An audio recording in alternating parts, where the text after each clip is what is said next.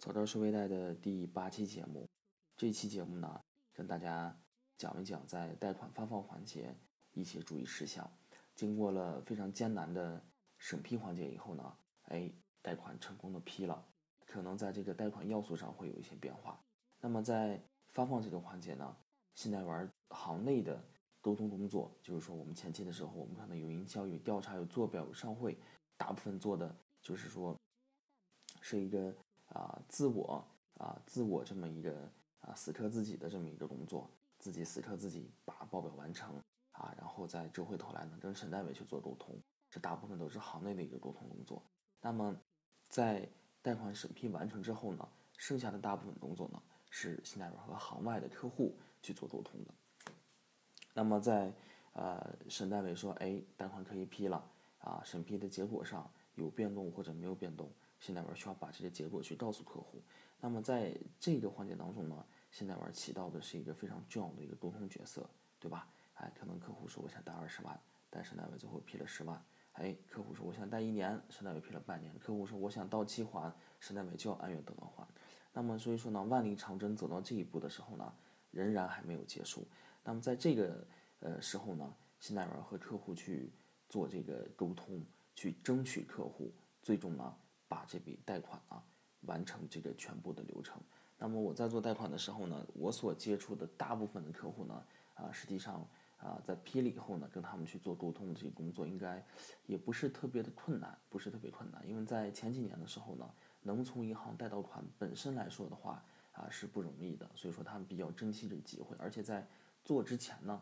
他们已经就预料到了，哎，我大概要有这么一个什么样的底线，就是说我申请二十万。啊，大概会批个十万八万，类似这样的也能解他们的眉头呃燃眉之急，就是这样的。那么个别有件儿的一客户，就越往后做的话，在竞争激烈的时候呢，而且这个行内的风控卡的特别严的时候呢，就出现了这样的情况，就是说，如果说在提前把这个呃最终的结果，就是说我感觉说这样的客户大概批的不是特别多的时候呢，哎，我就呃把这个事情和客户去告诉的时候呢，哎，这个可能。业务营销起来啊，特别的困难，特别的不容易。那么后来就出现了这样一类型的客户，就是说啊，你需要先把它争取回来，就是说先营销回来。那么营销回来以后呢，啊，再啊争取他的理解，去完成全部的调查工作。那么调查完成以后呢，哎，再去审批。那么当告知他审批结果的时候呢，他仍然不是那么的满意啊，觉得说批的金额太少了，利率太高了，期限太短了，我觉得不是那么的呃满意。那么这个时候呢？哎，信贷员就需要去争取客户，对吧？毕竟前期做了那么长的工具啊，那有好长的这个啊工作流程，那么这头呢还有任务压力顶着，那么争取不要在最后一步上呢把这个咱们现在玩这么长时间的努力给荒废掉啊。所以说呢，我在这里头用了一个词叫做是争取，争取啊，对吧？啊，这个就看你现在玩跟客户是去怎么沟通的。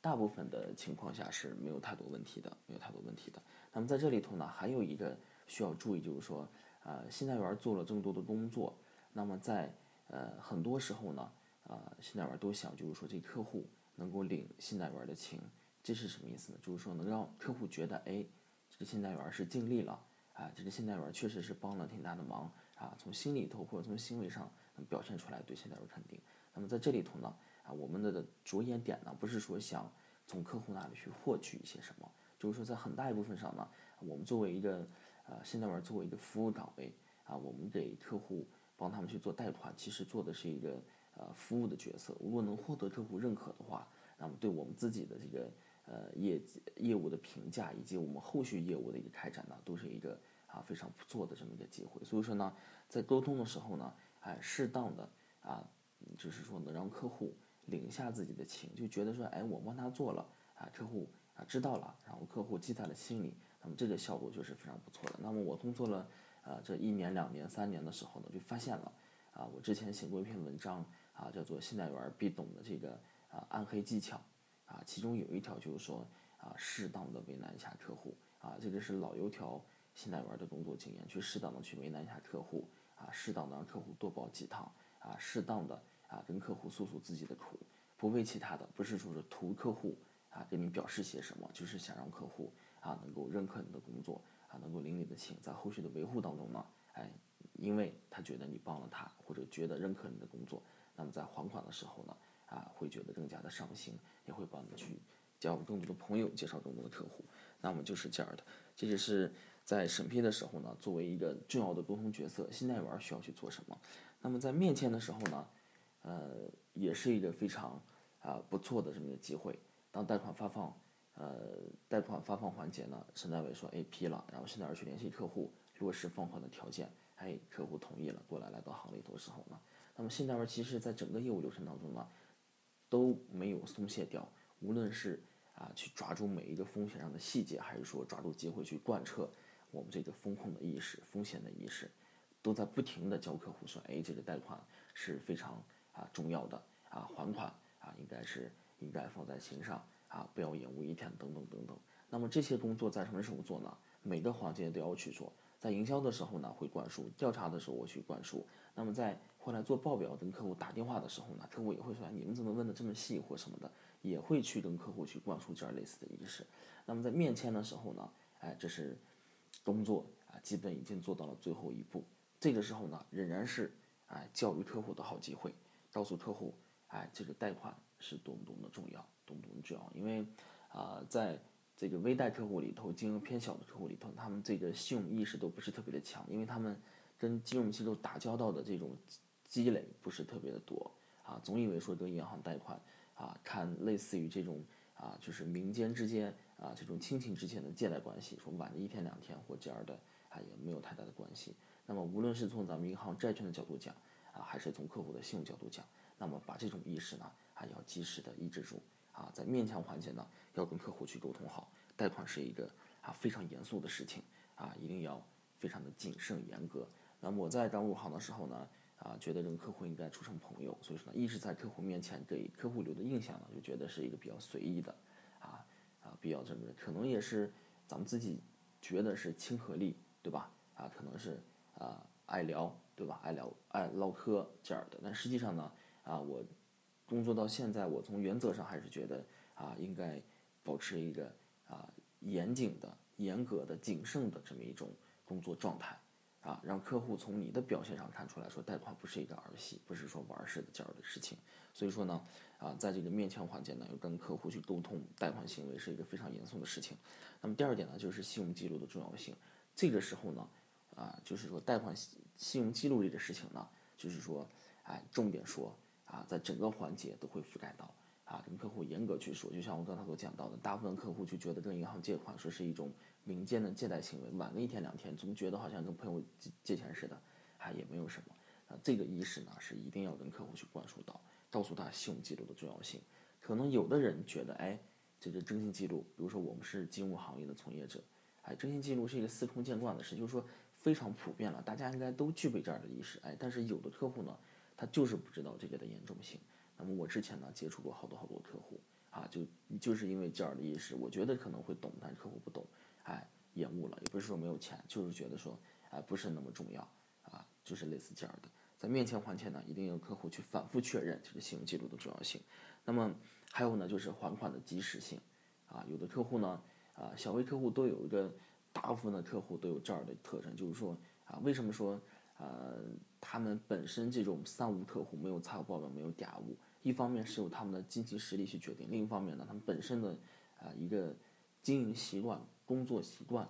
哎，就是如此，就是如此。那么少见说是做生意做得非常明明白白的客户，大部分客户即使有账本也是流水账，对吧？如果这样的一个一个工作习惯、经营习惯的话，导致在跟银行借贷的时候，告诉他说，哎，你需要还款，对吧？那么有多少客户？能记得说，哎，我那么我还款的话，哪天我需要还？未来十二个月我什么时候需要还？对吧？啊，都有类似这样的一个情况。所以说呢，在这个还款的准时性上，信贷委要从某一个细节上，每一个细节上呢，都要去做一个特别重点的强调，包括，哎，这个贷款是怎么还的，对吧？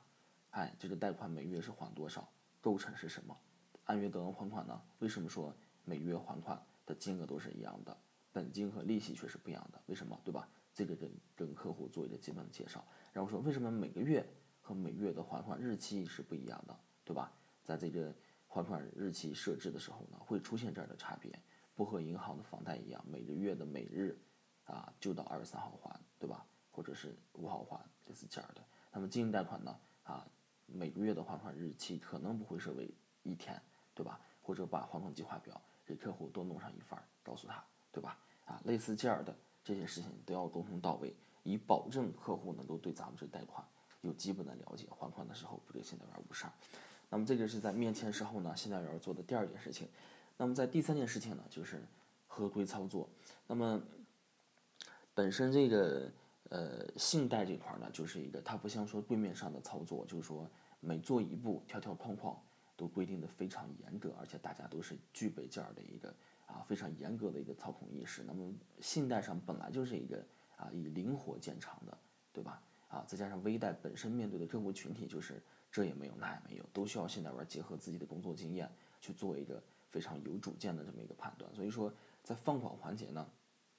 这样的。一个工作习惯呢，啊，仍然能够啊，就是说会存在，不会被消灭掉。所以说呢，合规操作是非常重要的。啊，那么第一点是什么呢？啊，在这微贷的客户呢，啊，情况各不相同，行业各不相同，那么需要提供的资料呢，啊，也各不相同，可有可无。啊，所以说呢，在这个环节呢，一定要信贷员从自身角度讲呢，啊，就要一定要倡导说，我们这个资料呢，要保证它的完整性和有效性，啊，不能啊替客户。啊，去背这些黑锅啊！有时候这个微贷的客户，其实我们去判断他的生意存在也好，啊，包括去判断他的生意的一个规模也好，还是还款能力也好，大部分我们是用的是交叉检验的模式，